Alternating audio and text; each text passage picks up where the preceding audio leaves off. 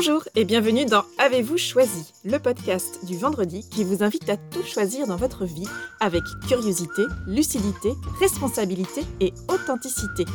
Je suis Oriane Savouré-Lucas, sérielle choisisseuse de ma vie. Je suis également coach et j'accompagne les personnes ambitieuses et engagées qui réussissent dans la vie et qui ont surtout à cœur de réussir leur vie. Je les accompagne à se créer une vie sur mesure qui leur va comme un gant, une vie épanouissante et impactante en profondeur. Dans la vie, j'ai les pieds sur terre, la tête dans les étoiles, et avec ce podcast, je vous propose d'explorer avec curiosité le vaste et intrigant territoire du choix. Cette exploration, je vous y invite au fil des épisodes et à travers trois formats. Le billet, dans lequel je partage des questionnements, réflexions, ressources qui m'aident à choisir ma vie. L'éclairage, où j'échange avec une auditrice ou un auditeur qui se sent bloqué dans un projet ou une situation et qui souhaite bénéficier de mon éclairage pour débroussailler et clarifier sa situation. Et enfin la conversation, dans laquelle je vous propose de faire la connaissance d'une personne dont je trouve la trajectoire de vie inspirante et je partage avec vous une conversation que j'ai eue avec cette belle personne et son précieux supplément d'âme. Une manière de poursuivre votre exploration du territoire de vos choix à travers la découverte d'un parcours singulier. Aujourd'hui, je vous propose de découvrir ma conversation avec Gaëlle Baldassari. Gaëlle se présente comme aqueuse de cycle menstruel.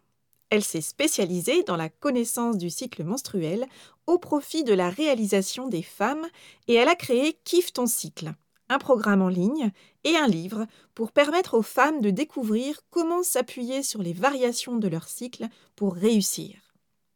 Entrepreneuse dans l'âme, Gaëlle a choisi il y a quelques années de faire alliance avec elle-même et de kiffer son cycle, après avoir longtemps fait le contraire et en avoir payé un prix élevé. Gaëlle partage aujourd'hui son parcours et ses apprentissages pour que les femmes comprennent mieux comment elles fonctionnent et comment elles peuvent s'appuyer sur leur cyclicité pour mieux prendre leur place.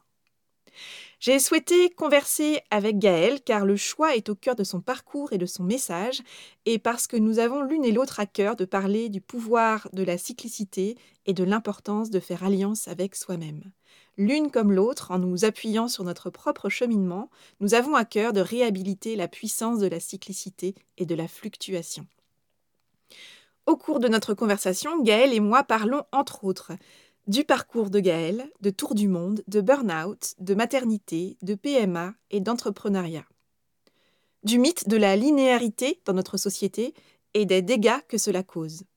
De surf, de déclic, de choix conscients et responsables, de qualité de présence et d'attention à soi, de force, de puissance, du choix de faire alliance avec soi-même et de la manière de faire ça concrètement, ou encore de l'apprentissage du choix pour entreprendre sa vie. Je vous laisse à l'écoute de cette conversation. Gaëlle, bonjour. Bonjour Ariane. Bienvenue dans Avez-vous choisi? Je suis ravie de t'accueillir aujourd'hui pour parler de ton parcours et puis euh, de ton accompagnement autour de la question du choix. Et je crois qu'on a beaucoup à, dire autour de, ton parcours et de, ton domaine d'accompagnement. Donc, ce que je te propose, sans plus attendre, Gaëlle, c'est que tu te présentes. Euh, tu es la créatrice de, de, KIF, ton cycle. Et je suis curieuse de voir comment est-ce que tu peux, en quelques phrases, nous parler de toi, de ton activité moi, j'ai décidé euh, il y a quatre ans maintenant euh, de réhabiliter le cycle menstruel. C'est-à-dire que de quelque chose de négatif ou de neutre ou alors d'inintéressant, ben, j'ai découvert à titre personnel que c'était une ressource absolument extraordinaire et que c'était peut-être l'explication d'un des plafonds de verre qui nous reste au-dessus de la tête, à nous les personnes qui vivons ce cycle. Et donc j'ai décidé de le réhabiliter. Donc je suis partie en croisade et pour ça j'ai créé le mouvement Kiffe ton cycle. Donc euh, c'est des programmes en ligne pour les femmes, pour les jeunes filles. Il y a un livre aussi qui a été édité euh, chez Larousse. Et puis euh, j'organise des sommets qui me permettent d'entendre la voix de plein d'autres professionnels autour d'un sujet qui a trait bien sûr au cycle menstruel, puisque tu l'auras compris et vous l'aurez compris en m'entendant, ma vie tourne autour du cycle menstruel. Alors justement, tu te présentes comme euh, la hackeuse du cycle menstruel. Donc je suis très curieuse de savoir quel est le choix que tu as posé derrière tout ça alors ça a été un choix assez radical, mais qui s'est fait en plusieurs étapes, de dire, voilà, ma vie professionnelle est consacrée à la réhabilitation du cycle menstruel. Quand je dis qu'il s'est fait en plusieurs étapes, c'est qu'au début, autour de moi, tout le monde me disait que c'était complètement dingue, qu'il n'y avait pas de quoi en vivre, que euh, c'était sympa comme side project, mais que c'était pas nécessairement euh, ce qui allait me permettre de subvenir à mes besoins. Et au début, j'y croyais aussi un petit peu d'ailleurs. Je pense que c'est pour ça que les gens m'ont envoyé ça. Et donc, euh, j'ai commencé par me dire, je fais ça, mais à côté, j'accompagne, je coach les femmes sur leadership, etc. Et puis un jour, j'ai pris une décision radicale qui a été de dire, non, non, en fait, moi, ce projet, j'y crois, mais pour pouvoir lui donner une chance de réussir, il faut que je m'y mette à fond. Et donc ce jour-là, j'ai arrêté absolument tout ce que j'avais autour de moi et j'ai pris la décision de, de, consacrer toute ma vie professionnelle euh, au cycle menstruel. Et ce que je trouve très intéressant dans ton parcours, c'est que justement là, tu mentionnes ce, ce, déclic, ce tournant où tu as vraiment, tu t'es ancré et tu as fait un choix qui a permis de te lancer totalement, est engagé totalement dans ce projet en termes d'accompagnement professionnel. Mais en amont de ça, il y a un cheminement personnel aussi. C'est-à-dire que avant de te dire oui, je vais accompagner euh, des femmes à se réapproprier euh, leur cycle menstruel et à en faire une ressource sur laquelle s'appuyer plutôt qu'une chose soit neutre, soit un boulet euh, qui, qui, entrave dans, dans, son déploiement de vie, tu as d'abord été ta propre source à la fois d'observation et d'inspiration. Donc, quel a été justement, toi, dans ton parcours, parce que tu as un parcours euh, qui résonne beaucoup avec le mien en termes de variété, justement, qui fait qu'à un moment donné, tu t'es dit, tu as fait le choix de changer de fonctionnement, de changer de posture dans ta vie, et notamment par rapport au cycle menstruel? Alors c'est clair que ça a été encore une fois par étapes. Moi, à la base, le cycle menstruel, pour moi, c'était un non-sujet. Euh, je faisais partie de celles qui n'avaient pas beaucoup de douleurs et surtout de celles qui avaient très très peu leurs règles. Et ça m'allait très bien. J'avais à peu près trois fois mes règles par an. Et je considérais que ça m'allait très bien. Et, euh, et donc, bah, en tant que working girl complètement assumée, puisque je travaillais dans la banque, je faisais une carrière assez fulgurante et que le plus important pour moi, c'était d'être toujours au top, euh, ça m'allait bien que mon cycle vienne pas me perturber euh, dans cette, euh, dans cette vie bien réglée et bien linéaire surtout. Mmh. Et puis un jour, j'ai voulu avoir un enfant et forcément, en ayant trois fois ces règles par an, ça veut dire qu'il y a maximum trois ovulations par an. forcément, ça devient un petit peu plus compliqué d'avoir un enfant. Et j'en suis passée par la procréation médicalement assistée. Et en procréation médicalement assistée, j'ai vu mon humeur, mon énergie, euh, changer radicalement à chaque cycle et je comprenais pas ce qui m'arrivait, je ne me reconnaissais pas. Et donc ça a été la première prise de conscience que les hormones avaient un impact sur moi. Et j'ai creusé pour comprendre, parce que le corps médical me répondait qu'il n'y avait pas de raison que ça a un impact sur moi. Donc moi, j'aime pas quand on me dit euh, il n'y a pas de raison et que derrière, je sens des trucs.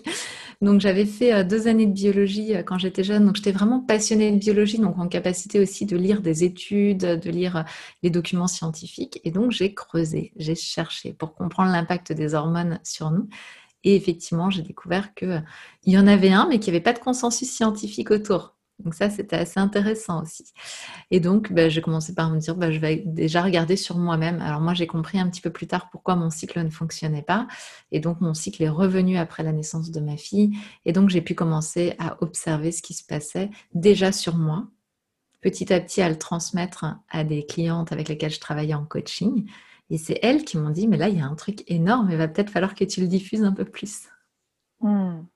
Et ce qui résonne particulièrement dans ce que tu dis, euh, y compris moi, ce que je vois dans les accompagnements aussi de coaching que je réalise, c'est euh, ce que tu viens de, pointer du doigt, c'est cette, euh, cette, posture autour de la linéarité. C'est-à-dire qu'il semblerait qu'on est tous admis, d'une manière plus ou moins consciente et plus ou moins prononcée, que nous sommes une forme de, machine et de mécanique et que nous devons fonctionner de manière très linéaire et que les à-coups en fait qu'on ressent en termes d'énergie euh, seraient une, forme de, dysfonctionnement interne, c'est-à-dire qu'en fait on aurait un problème de conception euh, euh, individuellement, collectivement, on ne sait pas trop, et qu'en fait quand on n'arrive pas à tenir ce rythme de linéarité, on est dans la surprise, dans la frustration, dans la colère envers soi-même de se dire mais je comprends pas, j'y arrive pas, ça marche pas. Et le nombre de personnes qui arrivent justement, et je pense que tu le constates aussi, avec cette phrase dans une démarche d'accompagnement de j'y arrive pas, je ne sais pas ce qui va pas chez moi, mais ça marche pas, j'y arrive plus. De se dire, il y a un vrai sujet sur pourquoi croyons-nous que nous sommes des machines qui devrions avoir un fonctionnement linéaire alors que nous sommes des organismes vivants et qu'en tant qu'être organique, nous sommes inscrits dans une cyclicité de fait. Et comment est-ce que tu, perçois et tu analyses cette distance, voire même cette rupture qu'en tant qu'être humain, nous avons eu à un moment donné, euh, et qui fait que nous nous sommes autant éloignés de notre dimension organique ben, Moi, je l'aperçois comme étant une conséquence euh, d'un processus sociétal d'amélioration des performances euh, tourné avant tout vers la productivité et donc cette productivité est assez difficilement compatible avec euh, nos cycles personnels. Et, et donc, bah, je, voilà, je l'analyse plutôt comme, euh, comme quelque chose qui sert d'autres que nous-mêmes, en fait. tant, que, tant que nous, on tient dans cette forme de linéarité, finalement, on est efficace, efficient, euh, au regard des personnes euh, qui nous managent. Et puis de toute manière, euh, quand on tombe, surtout en France, hein, quand on, on tombe, qu'on fait un burn-out et qu'il y a tout qui s'explose, de toute manière, le relais est pris par l'assurance maladie. Donc les entreprises peuvent continuer à essorer d'autres personnes, en fait. Hein. Pour moi, c'est avant tout un but de productivité ultime où on se perd, où on a une épidémie aujourd'hui euh, de, de burn-out euh, en tout genre, de bore-out, de tout ce qu'on veut dans tous les sens. Et je pense qu'effectivement, on a perdu l'essence de, notre vie. Alors, certainement parce qu'à un moment, on a voulu croire aussi que l'être humain n'était pas un animal comme les autres, que l'être humain était en dehors de tout ça, pouvait s'exonérer de tout euh, ce qui le ramenait à une forme d'animalité. Et ce qui est dommage là-dedans, c'est qu'on s'épuise, qu'on se culpabilise et que en fin de vie, il y a fort à parier qu'on considère qu'on n'a pas eu une vie géniale, en fait. Hmm.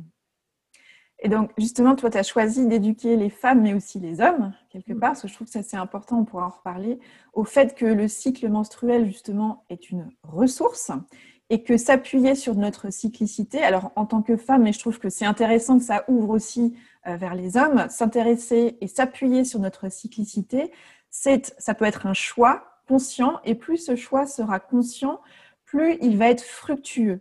Euh, comment est-ce qu'aujourd'hui, toi, tu, perçois justement cette dimension fructueuse euh, de, dans le choix de, s'appuyer sur notre cyclicité comme ressource?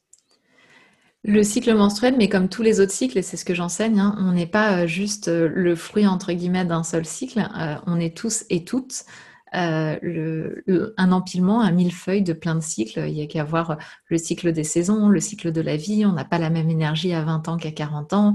Le cycle de notre semaine, on n'a pas la même énergie le lundi que le vendredi. Et ça, ça dépend de chacun et de chacune en fonction de ce qu'il met dedans. Euh, le cycle du mois aussi. Enfin bref, on, est tout un millefeuille de, cycles. Et le les cycles, en général, fonctionnent tous de la même façon dans la nature. C'est-à-dire qu'ils nous proposent tous, euh, on le voit par exemple sur les saisons, d'avoir une zone de repos et une zone euh, de, de comment dire euh, d'explosion. Donc le repos, ça serait l'hiver dans la saison, et puis l'explosion, ça serait l'été, donc de réalisation des choses. Et puis entre les deux, une phase de progressivité, de mise en œuvre des actions entre le repos et la récolte on va dire ça comme ça. Et puis une phase de, retour à la terre, euh, l'automne, les feuilles qui tombent, etc., entre euh, la récolte et le moment du repos. Et ce, processus, moi je le vois comme un processus de gestion de projet interne. C'est-à-dire qu'on se repose, on prend des décisions, l'énergie remonte, on se met en action, on se motive, on fait plein de trucs, on a beaucoup, beaucoup d'énergie à un moment, euh, cette énergie va finalement arriver au max de, là où elle est et on va pouvoir récolter les fruits de tout ce qu'on a réalisé avant. Et puis communiquer aussi sur tout ce qu'on a pu faire. Et puis ensuite, on revient dans une zone, euh, donc dans le cycle menstruel, c'est la zone prémenstruelle, où euh, on va revenir à soi et se poser les questions de ce qui va et de ce qui ne va pas ce qui est assez essentiel hein, dans, la, gestion d'un projet. Ok, ça, ça ne va pas, ça, ça ne me convient pas, je veux le changer pour la prochaine fois, etc. Ensuite, de nouveau, vient une phase de repos, de prise de décision, pour pouvoir de nouveau se mettre en action après. Et ça, c'est pour moi la gestion d'un projet parfait. Tout à fait. la prise de décision, la mise en action, la communication, euh, l'audit, la phase d'audit où on regarde ce qui ne convient pas, les, nouvelles idées aussi. Hein. dans cette phase d'audit, on a aussi des nouvelles idées qui vont pouvoir arriver. Et puis de nouveau, ressourcement pour pouvoir repartir en prise de décision. Donc ça, pour moi, c'est euh, la gestion d'un projet euh, tout à fait idéal que qu'on devrait suivre pour n'importe quel projet. D'ailleurs, en, cours de gestion de projet, c'est ce qu'on nous propose de faire globalement. Et, et nous, on l'a à l'intérieur de nous gratuitement et là où je m'intéresse moi particulièrement au cycle menstruel, c'est parce qu'il a une durée qui est très intéressante pour justement la gestion de projet, parce que ça, va dire, ça veut dire à peu près entre 12 et 13 projets par an qu'on va pouvoir mener euh, en étant accompagné. Hmm. Et alors justement, comment choisir concrètement euh, de se reconnecter à, sa cyclicité, que ce soit à travers le cycle menstruel, mais je pense aussi, comme tu l'évoquais, à travers tous les, cycles que tu as, que tu as indiqués comment concrètement euh, trouver le juste déséquilibre, je dirais, entre euh, j'ai ma vie euh, telle qu'elle est construite avec un certain nombre d'exigences, de paramètres et d'obligations d'engagement sur lesquels je n'ai pas entièrement la main, et de m'assurer que je ne, vis pas déconnectée de moi en termes de nature justement et de cycle menstruel pour les femmes. Alors ta question, elle est essentielle parce que effectivement, ma proposition, c'est certainement pas qu'on s'exonère de la vie euh, à, 100 à l'heure à laquelle euh, on aspire pour certains d'entre nous, ce qui n'est pas le cas de tous hein, et toutes. Mais en tout cas, moi, ma vie, elle, elle va à 100 à l'heure. Et euh, j'écrivais ce matin un article là-dessus, justement, sur le fait que je je peux pas moi prévoir de ne rien faire les jours où j'ai mes règles, par exemple, parce que notamment mes conférences sont bouquées parfois jusqu'à un an à l'avance. Donc j'ai aucune idée de quand est-ce que je vais avoir mes règles. Et donc je pense que c'est justement ce que tu as posé, c'est l'idée du choix. Euh, ma décision à moi, mon choix à moi était de dire je vais me respecter au maximum chaque jour de ma vie dans l'énergie dans laquelle je suis. Ça veut dire apprendre à décider au quotidien de qu'est-ce que je choisis de faire et qu'est-ce que je choisis en conscience de ne pas faire. Un exemple, effectivement, moi je suis assez fatiguée pour ma part quand j'ai mes règles en général. Euh, j'ai fait une très grande conférence très importante pour moi le premier jour de mes règles il y a quelques mois de ça. Eh bien, ce jour-là, je me suis dit, waouh, le plus important là, ça va être de préserver mon énergie. Donc, euh, de ne rien faire d'autre. Donc, on oublie le ménage, on oublie d'aller papoter avec les copains, même si on est content de les retrouver, on oublie tout ça. Et euh, je vais justement me concentrer sur ce qui est essentiel pour moi, qui est de faire une bonne conférence, puisque ça, c'est mon engagement que j'avais pris, c'est mon choix. Hmm. Mais mon deuxième choix est aussi de me respecter et donc d'activer le service minimum sur tout ce qui est euh, repoussable euh, ou sur tout ce qui peut être enlevé de l'emploi du temps de cette journée. Et c'est ça, en fait, l'intérêt de vivre son cycle en conscience et ses cycles en général en, en conscience, c'est de pouvoir à chaque fois me dire j'ai le choix. En fait, la vaisselle, on pense qu'il faut la faire tous les jours, mais en réalité. J'ai le choix de me dire à un moment, ce soir-là, non, tant pis, ça sera fait demain. Donc il y a des choses comme ça. Moi, la comptabilité, bien sûr qu'il faut qu'elle soit faite au fil de l'eau parce que sinon je me retrouve avec une montagne de comptabilité. Mais la faire le lundi ou la faire le vendredi ne va pas changer la face du monde. Donc autant que je choisisse le moment où j'ai le plus d'énergie pour la faire. Et c'est ça qui est intéressant, c'est pas de programmer toute sa vie en fonction de son cycle, c'est de programmer toute sa vie en fonction de ses ambitions et après de voir tout ce qui peut être euh, soit ajouté, soit enlevé en fonction de l'énergie qu'on a ce jour-là, à ce moment-là. Hmm. Et ce que je trouve, euh, moi, ce qui, me, ce qui m'interpelle dans ce que tu dis là et que je trouve très très important, c'est effectivement cette qualité d'attention euh, à développer, cette qualité de présence à développer à soi. ce qui est souvent assez complexe pour beaucoup de personnes quand on a justement grandi avec euh, bah, une habitude de finalement faire un peu fi de l'état dans lequel on est. Il y, a beaucoup de personnes qui disent non mais là peu importe mon état, euh, je dois y aller, c'est parti, je donne tout ce que j'ai. Et ce que je constate, c'est qu'il y a finalement la qualité d'attention et de présence à sa vie, mais aussi à soi comme étant un élément clé, déterminant, fondateur de sa vie. Ça va permettre justement cet aller-retour juste euh, entre quelle est l'énergie dont je dispose aujourd'hui et puisque ma priorité du jour ou du moment, c'est celle-ci, comment est-ce que j'élague autour de, cette, cet objectif-là et comment est-ce que j'arrive à destiner finalement mon énergie directement vers ce qui est important au-delà de ce qui est uniquement urgents, par exemple, ou des sollicitations nombreuses auxquelles je peux être, soumise ou soumis. Et justement, cette qualité d'attention à toi, comment elle a, comment elle a grandi? Parce que dans ton parcours, tu mentionnais que ça n'a pas été du tout. Enfin, il y a une première partie de vie où c'était absolument pas ta, ta posture et, ton, ton, ta zone d'intérêt même, c'est-à-dire qu'il y avait, voilà, ta vie était autrement et, ça marchait comme ça et il n'y avait pas d'enjeu autour de, euh, oh là là, il faut que je fasse attention à mon niveau d'énergie. Comment cette qualité de conscience, cette présence à ça, elle a grandi, elle s'est nourrie chez toi? Alors déjà, le premier pas, ça a été clairement le burn-out, hein, parce que de faire un burn-out, voilà, de faire un burn-out et de ne pas pouvoir se lever un matin, parce que c'est ça qui s'est passé. Hein. Mon corps ne répondait plus. Euh, bah forcément m'a fait me poser des questions, m'a fait me sentir comme une merde, vraiment, euh, profondément euh, nulle et inexistante. Et, petit à petit, j'ai compris que peut-être, même en étant allongée dans ce lit, il se passait des choses et j'étais pas si nulle, inexistante et pourrie que ce que je pouvais imaginer. Donc, je suis passée par une phase de culpabilité absolument énorme. Et puis, je me suis aussi rendu compte que bah, l'agence bancaire que je dirigeais à l'époque, bah, elle a continué à tourner. Alors, certes, de façon optimale, mais ça a continué alors que je me croyais totalement euh, indispensable et ce qui, justifiait à mes yeux le nombre d'heures que je passais à m'occuper de cette agence. Puis finalement, bah, j'ai eu cinq mois d'absence et quand je suis revenue, je me suis rendu compte que la Terre ne s'était pas arrêtée de tourner. Donc euh, voilà, cette fameuse phrase, les cimetières sont remplis de gens indispensables, m'a un peu sauté aux yeux quand même. Soyons clairs. la deuxième chose, c'est que justement, ce, bah, pendant ce burn-out, euh, j'ai aussi euh, bah, fait un travail sur moi et pris conscience que finalement cette attention, je l'avais quand j'étais adolescente pour moi, parce que j'ai beaucoup séché les cours. J'ai eu beaucoup de zones de, grande liberté où justement je prenais beaucoup de temps pour moi, toute seule. C'était pas à sécher les cours pour faire des bêtises, c'était vraiment pour être avec moi. Et puis arrivé dans le monde euh, professionnel, je me suis auto-convaincue qu'il fallait surtout que j'arrête mes délires et qu'au contraire, il fallait que je m'oublie. Donc je me suis rendu compte que ça avait été un peu une parenthèse d'une dizaine d'années dans ma vie, mais que avant j'avais cette qualité-là d'attention pour moi. Et puis ensuite, bah, il y a eu l'étape euh, supérieure, je dirais, qui a été euh, bah, l'arrivée de ma fille euh, dans ce monde. Et, ce jour de naissance de ma fille où je découvre que c'est une fille, puisque j'avais fait le choix de ne pas savoir si c'était un garçon ou une fille. Et que là, je me dis, waouh, mais qu'est-ce que j'ai fait de mettre au monde une fille dans ce monde qui ne respecte pas dans cette société qui ne propose pas aux femmes de se respecter dans ce qu'elles sont dans leur intégralité, en tout cas aux personnes cycliques, parce qu'il y a aussi des hommes transgenres qui vivent un cycle menstruel. Euh, et, donc voilà, cette, euh, cette naissance, ce jour-là, quand on parle de choix, puisque c'est l'endroit ici pour en parler, euh, j'ai eu cette première vague de dire mais qu'est-ce que j'ai fait comme connerie de mettre au monde une fille? Et du coup, cette deuxième vague qui arrivait immédiatement en la regardant droit dans les yeux, elle avait quelques minutes de vie.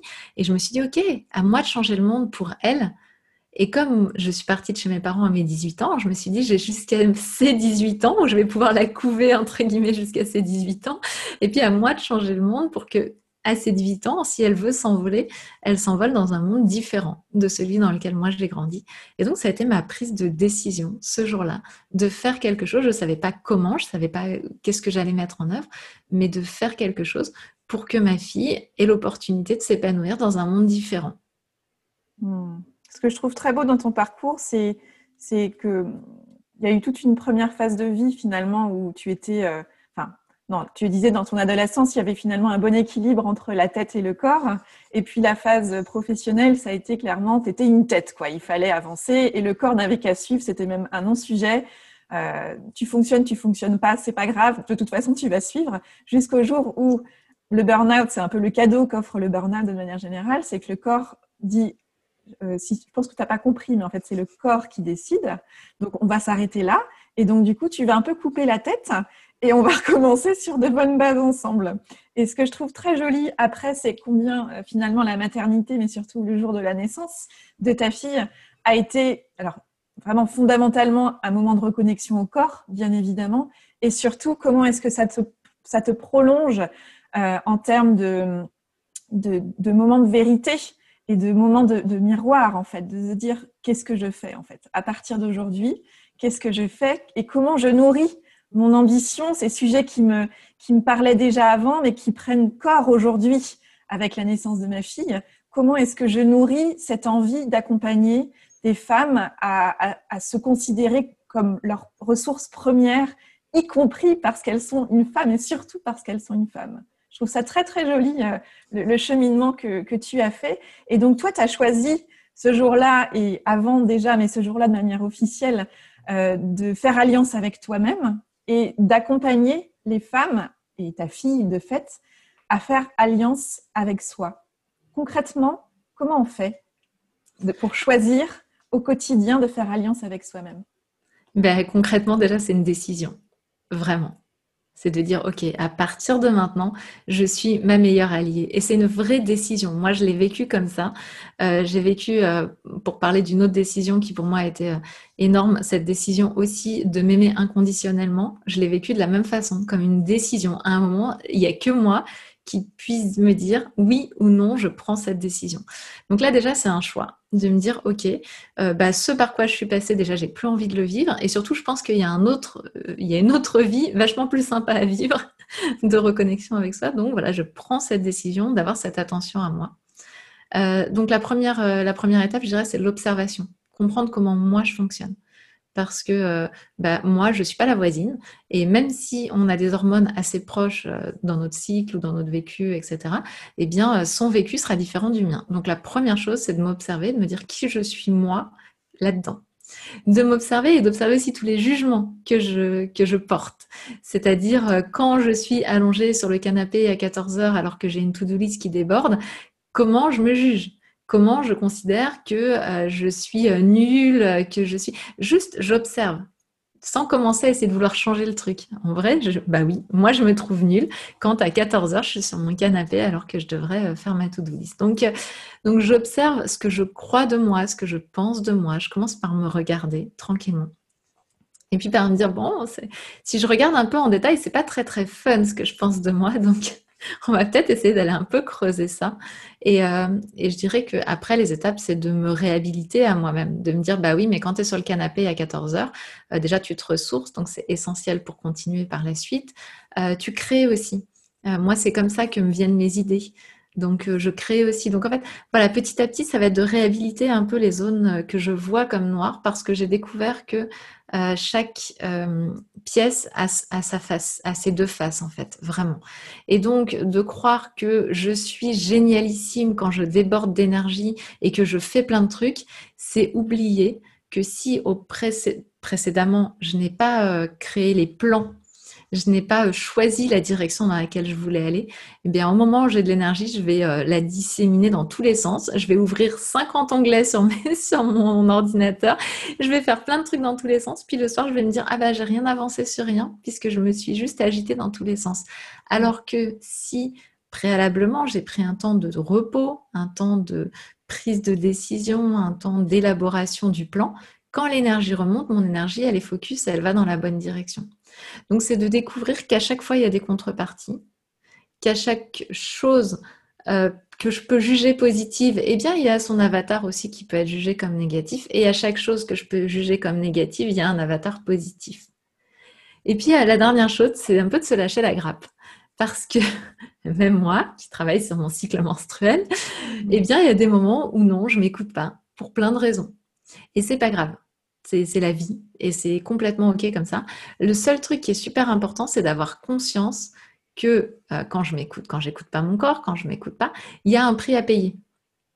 Et que ce prix, j'ai deux solutions pour le payer. Soit je le règle assez rapidement dans les jours qui viennent en me disant tiens, bah, je vais euh, m'autoriser euh, soit de prendre un peu de temps pour moi, soit d'appeler des copines, soit d'aller me balader ou je ne sais quoi, parce que je sais qu'avant je ne l'ai pas fait alors que j'en avais besoin. Soit je l'épargne et exactement comme dans l'épargne, il va avoir des intérêts. Et au fur et à mesure, ce compte épargne va gonfler, gonfler, gonfler, gonfler, gonfler de choses, de, crédit quelque part. c'est un, crédit que je fais à mon corps quelque part. Et ce crédit va gonfler, gonfler, gonfler. Et à un moment, il va falloir payer l'addition. Et ça sera peut-être le moment où le corps le choisira et pas moi. Hmm. Donc là, il y a un vrai choix de se dire, OK, soit j'accepte que mon crédit gonfle, un petit peu comme la dette de la France, hein, soit je mais on ne sait pas quand est-ce que, euh, que mon créancier va m'obliger à le rembourser. Ou alors, au contraire, j'essaye de me dire, bah voilà, ok, c'est vrai, il y a deux, trois jours, je ne me suis pas écoutée, que, ce soit par l'alimentation que j'ai, prise, que ce soit par le temps de repos que je n'ai pas pris, que ce soit parce que j'étais tellement à fond dans le sommeil que je me suis couchée à deux heures et que je me suis réveillée à 7 heures et qu'effectivement, j'ai une nuit trop courte. Ok, tout va bien, c'est ma vie aussi. Moi, je suis comme ça. Moi, j'aime créer des événements, donc j'aime que ça pulse, j'aime que ça bouge. Mais je, sais que j'ai une, dette. Quand est-ce que je choisis de la solder? Hmm.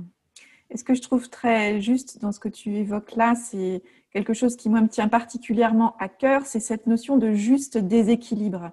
C'est-à-dire de ne pas chercher toujours à faire les choses parfaitement, euh, parce que là, pour le coup, la culpabilité, la frustration, la colère, euh, la rébellion contre soi presque peut vraiment être nous attendre euh, au tournant mais vraiment d'aller chercher ce juste déséquilibre entre euh, il y a la règle, il y a l'idée, il y a, le, principe que j'ai un peu édicté et, et, cette intention que je pose pour euh, justement me reconnecter à moi, par exemple, être attentive à mon cycle et adapter mes actions à mon niveau d'énergie. Et en même temps, se dire que ben, si je veux être dans la vraie vie, il y a un risque euh, non négligeable que je sois happée par d'autres choses et que en fait l'enjeu c'est pas de faire tout parfaitement à chaque fois, mais d'être dans une qualité de présence, d'attention et de conscience, justement, que tu décrivais, qui va faire que je vais être en capacité régulièrement de revenir en me disant, ah là, en fait, il y a, y a un décalage, il y a quelque chose qui n'était pas juste, vraiment de cette notion de justesse et presque même de justice de soi envers soi, il y a quelque chose qui n'est pas juste. Donc, à moi, de venir rééquilibrer tout ça, de trouver ma recette, ma manière de fonctionner, sans chercher forcément à appliquer des grands principes. Et ça, je crois que c'est aussi ce que tu nous invites à faire en nous reconnectant au cycle, c'est-à-dire vraiment de repartir de soi, de repartir de ce qui est à l'intérieur pour mieux aller vers l'extérieur. Est-ce que ça résonne pour toi, ça? Bah, c'est complètement ça. C'est complètement ça parce que le, moi, ce que je trouve le plus dur quand j'entends parler certaines personnes du cycle, c'est qu'elles parlent du fait qu'on va pouvoir créer notre agenda en fonction de notre cycle, tout ça. Mais ça, c'est quoi? C'est le mental qui reprend le contrôle et le corps n'a pas à s'exprimer. Moi, je sais qu'il y a des périodes de règles où je vais avoir besoin de une demi-journée de repos et c'est OK. Et après, je suis vraiment bien. Et puis, a d'autres moments, ça va être quatre jours. Et ça, je ne peux pas le prévoir parce que mon corps me le dit en fonction de son besoin à lui. Donc, si moi, je commence à mettre du mental dessus, à dire, ah bah là, ce jour-là, je vais être dans telle énergie, etc., mais ben, en fait, je suis passée du dogme de la linéarité au dogme de la cyclicité qui est toujours un dogme mental, qui est toujours, qui est, en plus super plus compliqué à gérer. Donc c'est un peu embêtant, quoi. en fait, c'est un peu la double peine et c'est ce que je vois chez certaines personnes qui ont cette, ce côté un peu bon élève. Euh, ben, elles vont commencer à tout faire en fonction euh, de leur cycle, de tout ça. Oh là, la vie, elle est sacrément déjà complexe. Donc tranquille, on souffle un coup, on s'accepte. Et non, on fait les choses comme on les ressent avec une belle qualité d'attention à soi avec une belle qualité d'attention à toutes les parties de soi aussi.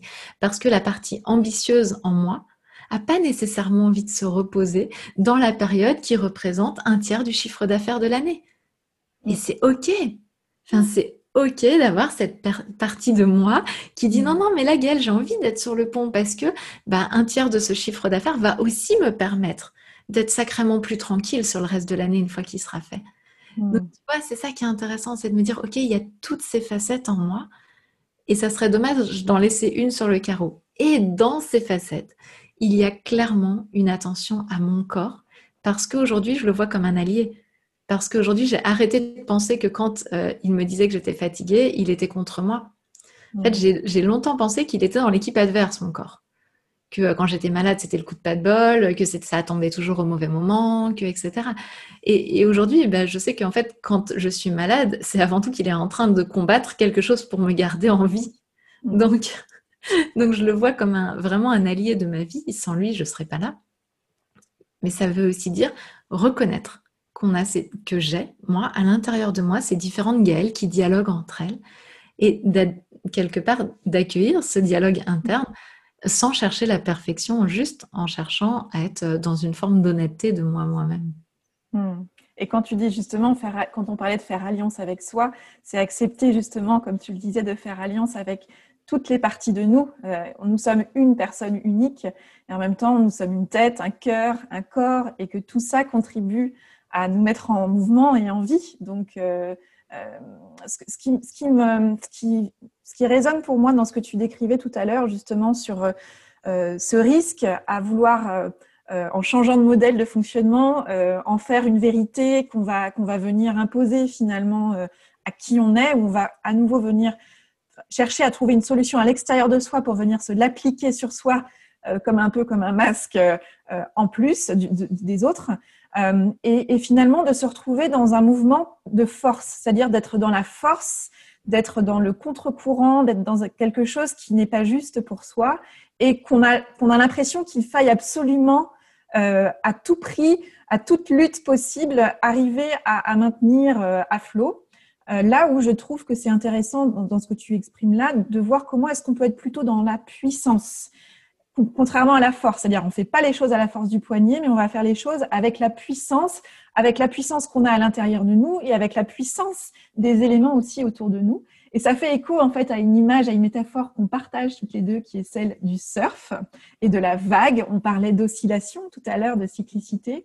Euh, comment est-ce que cette notion de surf, de vague, qui nous tient à cœur toutes les deux, tu la trouves particulièrement pertinente quand il s'agit euh, de faire un choix en s'appuyant, pourquoi pas, sur son cycle menstruel bah, ma croyance et ce que j'expérimente au quotidien, c'est que euh, dans toutes les phases euh, de, notre cycle, on a des ressources pour euh, tout réaliser.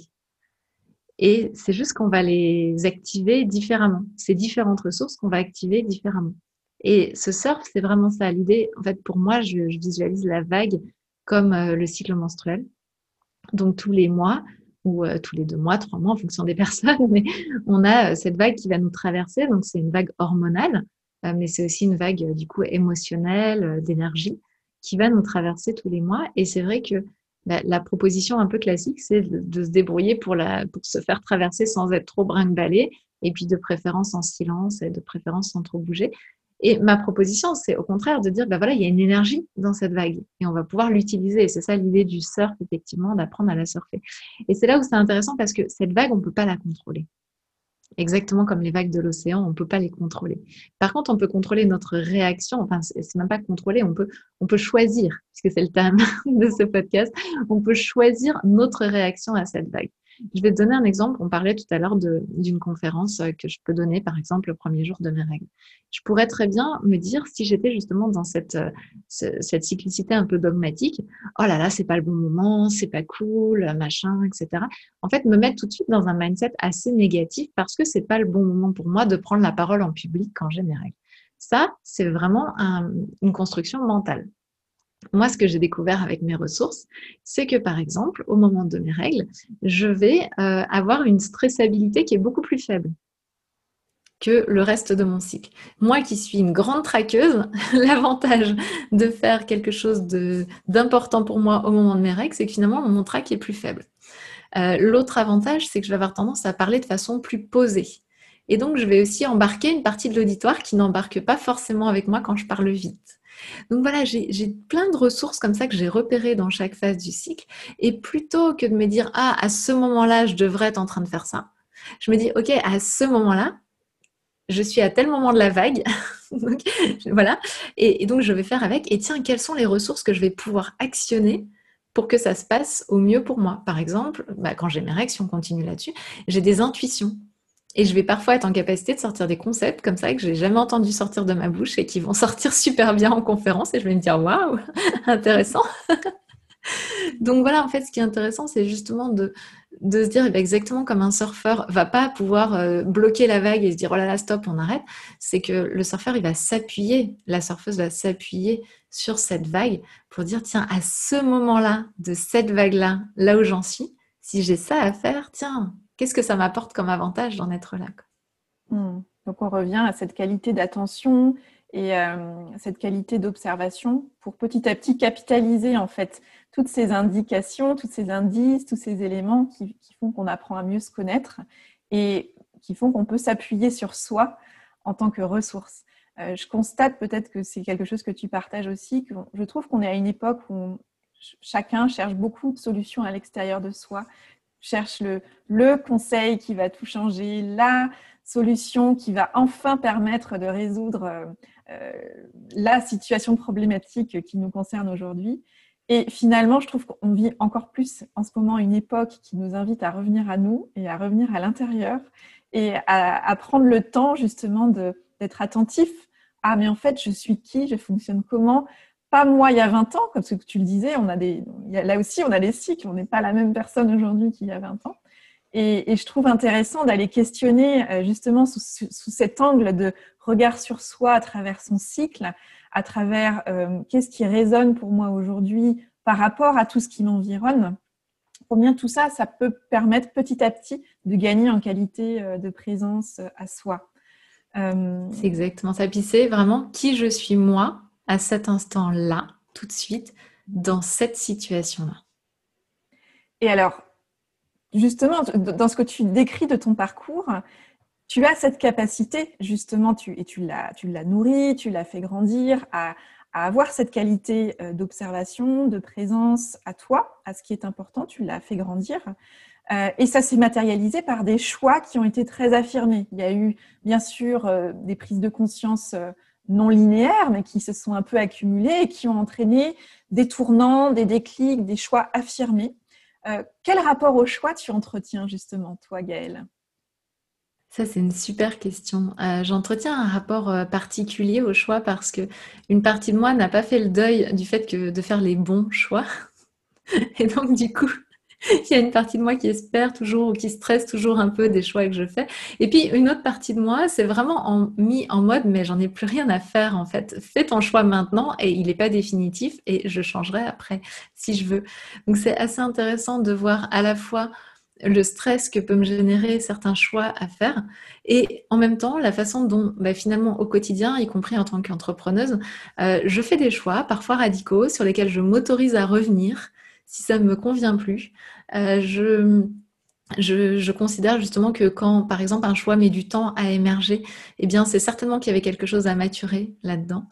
Et, euh, et, surtout, ce que j'ai vraiment découvert et qui change ma vie au quotidien sur les choix, c'est ça, hein, c'est que euh, aucun des choix que je fais n'est définitif, y compris de dire oui ou de dire non à quelqu'un. Je peux revenir dessus. Je peux m'en excuser si ça a créé de, de, la confusion chez la personne en face, hein, et je peux tout à fait le comprendre. Mais je m'autorise complètement à revenir sur certains de mes choix. J'ai aussi découvert quand même, en parlant du cycle justement, qu'il y a des périodes de mon cycle où il est préférable de ne pas faire de choix définitifs donc, j'ai arrêté d'essayer de les faire à chaque fois comme le, Quel moment, justement? Bah, la, période qui précède les règles, notamment moi, c'est 4-5 jours avant les règles, j'ai systématiquement envie de mettre mon chéri euh, à la porte et de me trouver un nouvel appart ou des choses comme ça. Bon, voilà, j'ai arrêté de chercher un appart hein, parce, que, je sais que 4 ou 5 jours après, en général, j'ai plutôt envie de revenir. Donc voilà, j'ai découvert un petit peu que que ces choix un petit peu extrêmes, ça. Et puis au début, alors là, c'est un peu moins le cas, mais au début, c'était aussi euh, de l'entreprise. C'était justement dans cette même période prémenstruelle, euh, l'envie systématiquement de fermer l'entreprise, la certitude qu'il n'y a pas de modèle économique, que ça ne marchera pas, que c'est une catastrophe, etc. Donc, euh, bah voilà, j'ai d'envoyer la lettre à la chambre de, à la chambre de, commerce pour leur dire je ferme l'entreprise.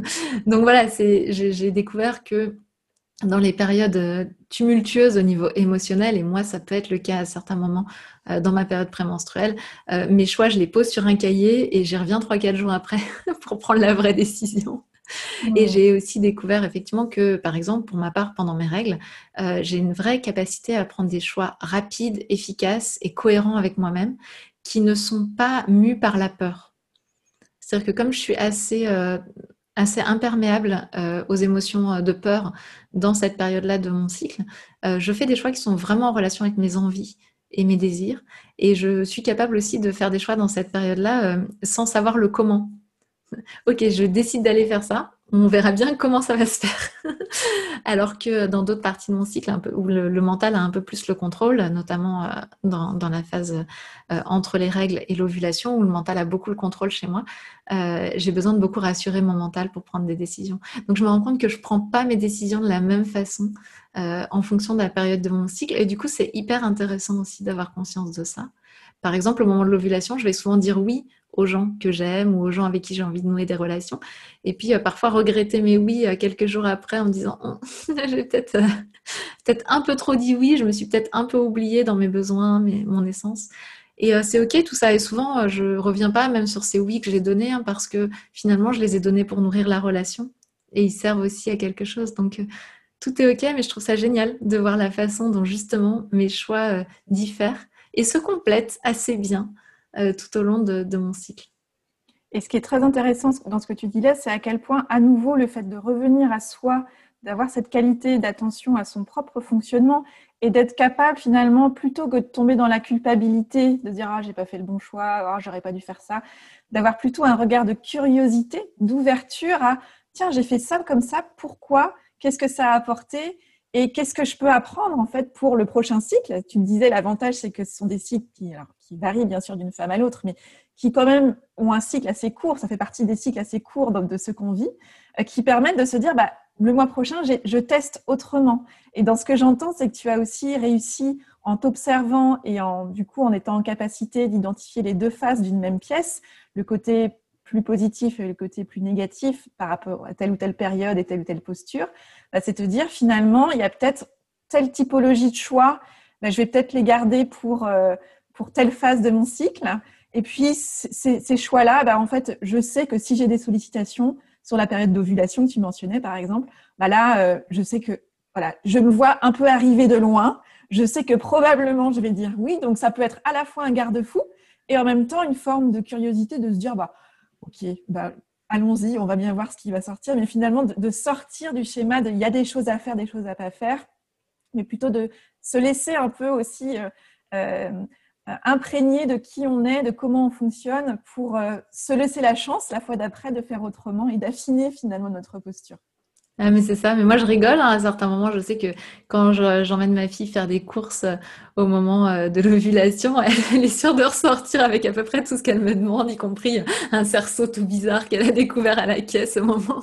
voilà, et, j'en rigole et on en rigole ensemble. Je lui dis, je lui dis, tu sais, tu as de la chance que là, moi je suis debout sur ma planche dans ma période d'ovulation, du coup. J'ai juste envie de, voir la banane sur ton visage et c'est cool et tout le monde est content comme ça.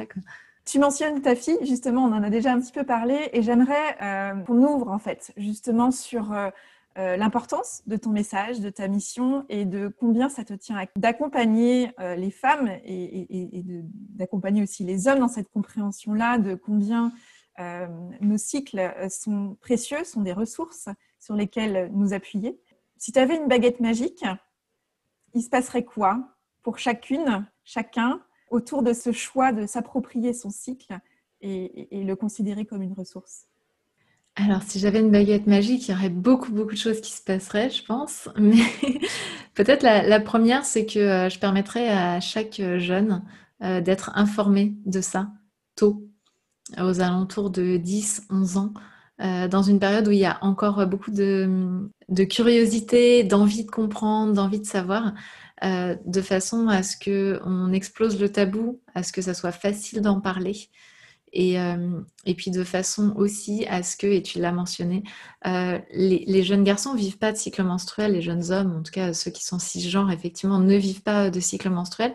Mais finalement, et c'est très drôle, euh, la plupart des prestataires avec lesquels je travaille, qui sont des hommes à qui je dis régulièrement, mais t'en as pas ras-le-bol d'entendre parler de cycle, ils me disent, mais non, mais parce qu'en fait, moi, je me reconnecte à moi et je me rends compte que moi aussi, j'ai une forme de cyclicité et que moi aussi, grâce à ton travail, je l'accepte de mieux en mieux. Et, donc, le cycle menstruel euh, est un, est super parce qu'il nous permet vraiment de l'expérimenter en profondeur et soutenu par les hormones. Mais le cadeau que je ferais à, cette, à ce monde, si j'avais une baguette magique, ce serait de, reconnecter tout le monde à nos fluctuations et de réhabiliter globalement auprès de tous les enfants euh, qui vont devenir des adultes cette notion que fluctuer est normal. Je mettrai dans le fond des classes euh, des tapis euh, ou des, matelas pour que les jeunes puissent aller s'allonger quand ils sont fatigués. Moi-même, je le fais dans les cours que je donne en présentiel, où je dis aux personnes qui sont là, mais en fait, si vous avez besoin de vous reposer à un moment, vous prenez une couverture, vous allongez par terre. Je m'en, enfin, je m'en fous, j'en prends pas ombrage. Je préfère qu'on s'écoute et qu'on se repose plutôt qu'on soit en train de se forcer à rester 8 heures sur une chaise. Et donc, je ferai ce cadeau à tous ces jeunes, mm. parce que derrière, en une génération, on peut changer le monde. Complètement. Et ce que tu dis là, moi, je suis maman aussi euh, euh, de deux enfants, donc une fille qui va avoir 8 ans et un, petit garçon qui vient d'avoir 5 ans. Et je trouve que c'est un message, euh, au-delà des femmes, c'est pour moi, pour que demain, et puis même aujourd'hui, après-demain en fait, hein, soit, soit un jour plus radieux sur la, notre capacité justement, comme tu le dis, à nous reconnecter à nos fluctuations, à osciller, à, intégrer comme normal d'avoir des phases plus hautes et des phases plus basses pour mieux remonter ensuite. Euh, ça concerne tout le monde et une mission qu'on partage, euh, c'est de ramener chacun devant son propre fonctionnement et de l'inviter à se regarder et à trouver comment, en s'observant, on peut faire le choix, du coup, de prendre les rênes et de poser des actions en direction de ce qui est important pour soi. Complètement, je partage à 100%. Je crois que tu as montré à travers euh, ce que tu as dit là et, à travers ton parcours jusqu'à présent à quel point tu es euh, une entrepreneur, une entrepreneuse selon les, choix qu'on fait, non seulement dans ton activité mais, dans ta vie. Aujourd'hui, c'est quoi le, prochain grand choix euh, qui, s'annonce pour toi et sur le, qui, est en train peut-être de maturer, d'être nourri petit à petit? Bah, c'est vrai qu'en tant qu'entrepreneuse, des choix, j'en fais tous les jours énormément. donc, euh, pour l'instant, les, grands choix sont plutôt, ont déjà été pris, là, j'ai envie de dire. Euh, donc, le choix, ça va être justement de ne pas faire le choix de nouveaux projets de façon à bien aller euh, au bout des, projets qui sont déjà dans les pipes et qui, qui nous, qui m'occupent, qui occupent aussi mon équipe beaucoup. Parce que moi, ma difficulté, c'est que quand j'ai une, idée, j'ai envie qu'elle se réalise vite et donc j'ai tendance à augmenter euh, le nombre de projets. Et j'ai découvert cette année en 2021, et je suis contente de l'avoir fait, euh, que justement, euh, faire le choix de reporter à plus tard, d'avoir un cahier des bonnes idées, mais de ne pas tout mettre en œuvre, est un choix essentiel. Et donc, le choix est fait. Maintenant, c'est la mise en œuvre du choix qui est, qui est le gros challenge de 2021. Et Gaëlle, donc je sais que tu as, fait un tour du monde quand tu avais 25 ans, je crois. Tu es partie pour un an autour du monde. Euh, est-ce que ça a été un moment euh, important pour toi, justement, dans, la découverte de toi, bien sûr, mais dans, le, dans ta rencontre avec les enjeux du choix? Alors complètement, parce que euh, je m'étais jamais rendu compte à quel point euh, quand on est seul, et c'est le cas en voyage en tour du monde, euh, quand on n'a rien programmé, parce que moi mon voyage était absolument pas programmé, donc chaque jour il fallait que je me dise est-ce que je prends ce bus-là ou celui-là ou est-ce que je reste sur place, est-ce que je vais manger à l'extérieur, est-ce que bref, il y avait une quantité de choix incroyable à faire au quotidien. Et pendant le voyage, euh, j'ai eu un syndrome euh, qui est assez connu hein, des, grands voyageurs, euh, surtout ceux qui voyagent seuls pendant longtemps, qui fait qu'à un moment, ma tête, mon mental a dit je veux plus faire de choix. Et donc, je me retrouvais dans l'incapacité à faire ces choix que je faisais depuis sept mois. Ça arrivait à sept mois de mon voyage. Et, et c'était complètement fou parce que là, je me suis rendu compte à quel point j'avais un nombre de choix incroyables à faire chaque jour et, euh, que, euh, que ces choix pouvaient changer radicalement la phase de mon voyage, euh, pouvaient radicalement changer la phase de ma vie. Et à ce moment-là, j'ai pris conscience de l'importance de se coucouner dans notre façon de faire nos choix, quelque part, de pas les, les disséminer à tort et à travers sans avoir conscience que ça nous prend aussi l'énergie de faire un choix. Et donc, euh, je me souviens, il y a des amis qui m'avaient rejoint, j'étais au Guatemala, qui m'avaient rejoint euh, quand je leur ai dit que j'allais pas bien. Enfin, je dis des amis, mais des gens que j'avais à peine rencontrés, qui ont réalisé que j'étais pas bien et qui ont pris la décision de, venir me rejoindre. Ça aussi, c'est un choix. Hein, et j'en suis euh, extrêmement reconnaissante. Et quand ils sont arrivés, la première chose que je leur ai dite, c'est faites les choix pour moi. Je veux que vous choisissiez où on mange, où on dort. Vous choisissez tout pour moi pendant quelques jours. J'ai juste besoin de vacances de choix. Et, euh, et après ça, eh bien, je me suis mis à, à m'honorer de, de, faire des choix, à reconnaître que c'était génial d'avoir cette capacité-là et qu'en même temps, euh, bah oui, ça me demande aussi de l'énergie et oui, c'est important pour moi dans ma vie. Donc, je me suis mise à m'observer en train de faire mes choix. Et, euh, et au quotidien, et même avec ma fille encore aujourd'hui, euh, quand ma fille me dit mais choisis pour moi maman et tout ça, souvent je dis tu sais c'est vraiment important d'apprendre à choisir. C'est vraiment important que tu prennes ta décision. Il y aura des conséquences. Euh, tu les vivras comme positives ou négatives, mais ça sera ta décision à toi et c'est important. Oui, et, ce que tu dis là pour moi est essentiel, c'est que choisir, ça s'apprend. Et, la vulnérabilité que tu as ressentie euh, dans le cadre de ce tour du monde, puisque là, tu t'es mis dans une situation euh, de, perte de repère totale, euh, qui finalement t'a montré combien au quotidien nous faisons un, nombre de choix monstrueux, totalement monstrueux, Et quand on est dans notre quotidien habituel, on ne s'aperçoit pas qu'on fait tous ces choix-là, puisque la plupart sont devenus des habitudes, donc on ne les remet même plus en question et on les, ça devient un non-sujet, on ne s'aperçoit même pas qu'on fait un choix. Le, fait même de se lever le matin est un choix. Euh, sauf que, bah voilà, en fait, c'est intégré. On se lève le matin, ça sonne, on se lève, même si on est plus ou moins fatigué. Et là, en fait, tout, quand tu es en perte de repère total, notamment sur un tour du monde, où en plus tu changes de lieu systématiquement, tout devient un sujet de oui, mais alors du coup, je fais quoi là? Je, vais à droite, à gauche, je parle à qui, je demande quoi, je mange quoi, je dors où?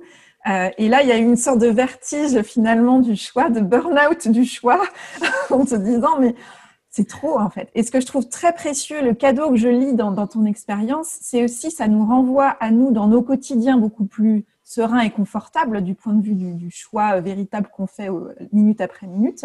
C'est qu'en fait, le choix demande, comme tu l'as dit, de l'énergie, beaucoup d'énergie, euh, et qu'il est intéressant du coup d'aller prioriser aussi. À quel endroit j'ai envie de faire des choix euh, parce que là c'est important pour moi et sur quel autre sujet finalement là j'ai juste en, fait envie de mettre en place un système, de faire un choix une fois pour toutes, de ne pas y revenir parce que ça me prendrait trop d'énergie parce que c'est des sujets qui sont pour moi plutôt secondaires et que j'ai pas envie d'y passer tout mon temps. Et ça va du menu de la semaine à euh, comment je m'habille le matin, à euh, euh, quelle, quelle, assurance je prends. Il y a des choses qu'on a juste envie de déléguer parce que c'est franchement, que ce soit nous ou quelqu'un d'autre, à la limite, on préfère s'en remettre à quelqu'un dans le métier, l'expertise, l'affinité, l'appétence. Et en revanche, ces grands choix-là, c'est pour moi, c'est moi. Et, du coup, plus je me suis exercée petite ou petit à me dire oui, en fait, choisir, ça s'apprend et en fait, il y a une mécanique derrière, il y a un processus de choix. Et euh, bah, si en tant que parent, on peut faire ce cadeau-là à nos enfants, de leur dire bah non, le matin, tu vas choisir ta tenue, en fait. Euh, des choses toutes, simples, en fait, des petites choses, et eh ben là, on va agrandir notre capacité à choisir, à faire nos choix selon nos propres règles internes, selon nos propres capacité à raisonner avec ce qui est juste pour soi. Donc, euh, merci de ce partage parce que je trouve que c'est.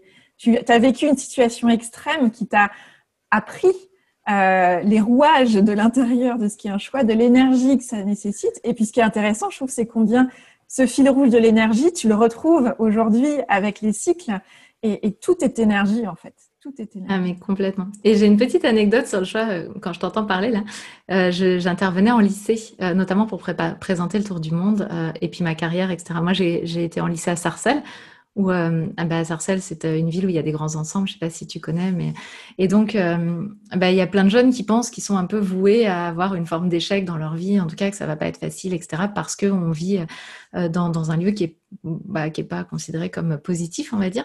Et donc je suis intervenue régulièrement dans mon ancien lycée pour justement leur dire, bah voilà, vous pouvez avoir été dans ce lycée-là, puisque c'était le mien, euh, faire le tour du monde, faire une belle carrière dans la banque, vous éclater, etc.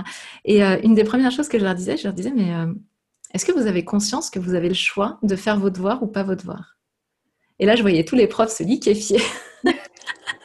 J'adorais. Et, et disais, mais vraiment, en fait, vous avez vraiment le choix. On est d'accord qu'il n'y a personne qui va venir vous mettre un flingue sur la tempe euh, parce que vous n'avez pas fait vos devoirs. La question, c'est pourquoi vous décidez de les faire? Et en quoi c'est important pour vous de les faire ou de ne pas les faire? Pour moi, ce qui est problématique, notamment avec les jeunes aujourd'hui, c'est qu'on leur fait croire, mais je vois plein d'adultes qui sont là-dedans, qui me disent j'ai pas le choix.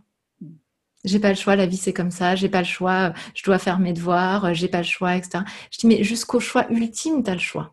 Jusqu'au choix de dire, on dit euh, faut pas tuer quelqu'un. Ok, sauf que moi je te le dis tout de suite, si ma fille est en danger de mort, il n'y a pas une seconde où je vais me poser la question de tuer la personne qui la met en danger. Donc j'ai le choix. J'ai le choix pour tout. Et donc, j'ai le choix pour faire mes devoirs, j'ai le, choix pour me lever, j'ai le choix. Et on devrait dire ça aux jeunes parce que c'est terrible de ne pas avoir le choix. Et c'est extraordinaire d'avoir le choix, de pouvoir dire, eh ben oui, moi, je prends la décision que euh, euh, cet exercice, qui est très, très dur, qui est complexe, je le fais parce que j'ai ça en ligne de mire. Moi, j'ai le choix, je pourrais ne pas faire ma compta aujourd'hui en tant qu'entrepreneuse, sauf que je décide de la faire parce que d'avoir un contrôle fiscal demain dans lequel je vais être redressée met ma, société en danger. Et donc, je prends la décision de faire cet exercice qui n'est pas confortable pour moi parce que j'ai un objectif. Et c'est ça qu'on devrait dire aujourd'hui à tous les jeunes. C'est que l'essence, c'est qu'on a le choix de tout, tout le temps. Tout à fait. Et que cette phrase, j'ai pas le choix, elle est complètement aberrante. Moi, j'ai le choix de partir à 25 ans faire le tour du monde toute seule, alors que tout le monde me disait, mais qu'est-ce que tu fais? T'es complètement taré. J'ai pris cette décision alors que j'étais en pleine carrière dans la banque. Ça faisait quatre ans que je travaillais dans la banque, que tous mes copains me disaient, mais tu vas te pourrir ta carrière, il n'y a jamais plus personne qui va vouloir t'employer, etc. Bah, c'est pas ce qui s'est passé. Et donc, c'est intéressant de se dire, eh ben non, en fait, j'ai toujours, toujours, toujours le choix dans ma vie. Ouais, et cette phrase, j'ai pas le choix, c'est avant tout un conditionnement, quoi c'est un conditionnement et puis c'est, ça coupe les pattes.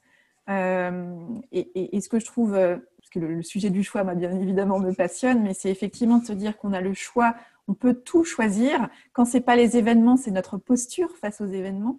Et effectivement, se dire, en fait, je prends ma responsabilité, euh, c'est-à-dire que face à cet événement-là, je choisis en conscience ma posture. C'est pas juste une mécanique où je vais reproduire parce que j'ai comme, toujours fait comme ça, c'est comme ça, c'est ce qu'on attend de moi, etc. Mais plutôt de vraiment faire le choix de si c'est un oui, bah, je m'y engage vraiment. Si c'est un non, j'assume ce non-là aussi. Donc en lucidité, en responsabilité, avancer vers ce qui est juste pour soi et assumer les conséquences de ses choix, de ses actions. Euh, c'est ce qui, moi, c'est ce qui me tient à cœur aussi de, porter comme message auprès de, de, toutes les générations, depuis le plus jeune âge jusqu'à, jusqu'au dernier souffle. Ben, nous sommes bien d'accord. Merci pour, ce partage. Et une femme qui, qui nous écoute aujourd'hui et qui se dit ça m'intéresse, j'ai envie de me reconnecter à mon cycle, mais je ne sais pas trop par quel bout prendre les choses. Tu l'invites à commencer par quoi À tester quoi en premier? Bah, je l'invite déjà à prendre euh, un cahier, un bullet journal, euh, ce qui, ce qui lui paraît le plus confortable pour elle, et puis euh, de noter où est-ce qu'elle en est dans son cycle aujourd'hui, de noter l'énergie dans laquelle elle se sent, et puis euh, d'aller expérimenter, d'aller observer ça. Moi, je l'invite vraiment à commencer par là, s'observer elle-même. Et puis, si elle souhaite euh, par la suite pouvoir euh, capitaliser sur ses observations et pouvoir aller peut-être un petit peu plus loin parce qu'elle a l'impression que ce qu'elle a observé lui permet pas de faire évoluer son fonctionnement, eh bien, elle peut me rejoindre dans le programme Kiffe ton cycle. Euh, voilà, en, en cherchant Kiffe ton cycle un petit peu partout sur les réseaux sociaux, elle me trouvera assez facilement. Merci beaucoup, Gaëlle, pour ton temps, pour ta générosité dans ce partage. Et puis, je, je te souhaite une bonne continuation, de beaux choix à venir. Et puis, je nous souhaite à toutes et à tous de kiffer nos cycles. Merci beaucoup, Ariane. Oui, kiffons nos cycles, on est d'accord. Un grand merci à Gaëlle pour son temps, sa confiance et sa générosité. Alors, que vous a inspiré cette conversation?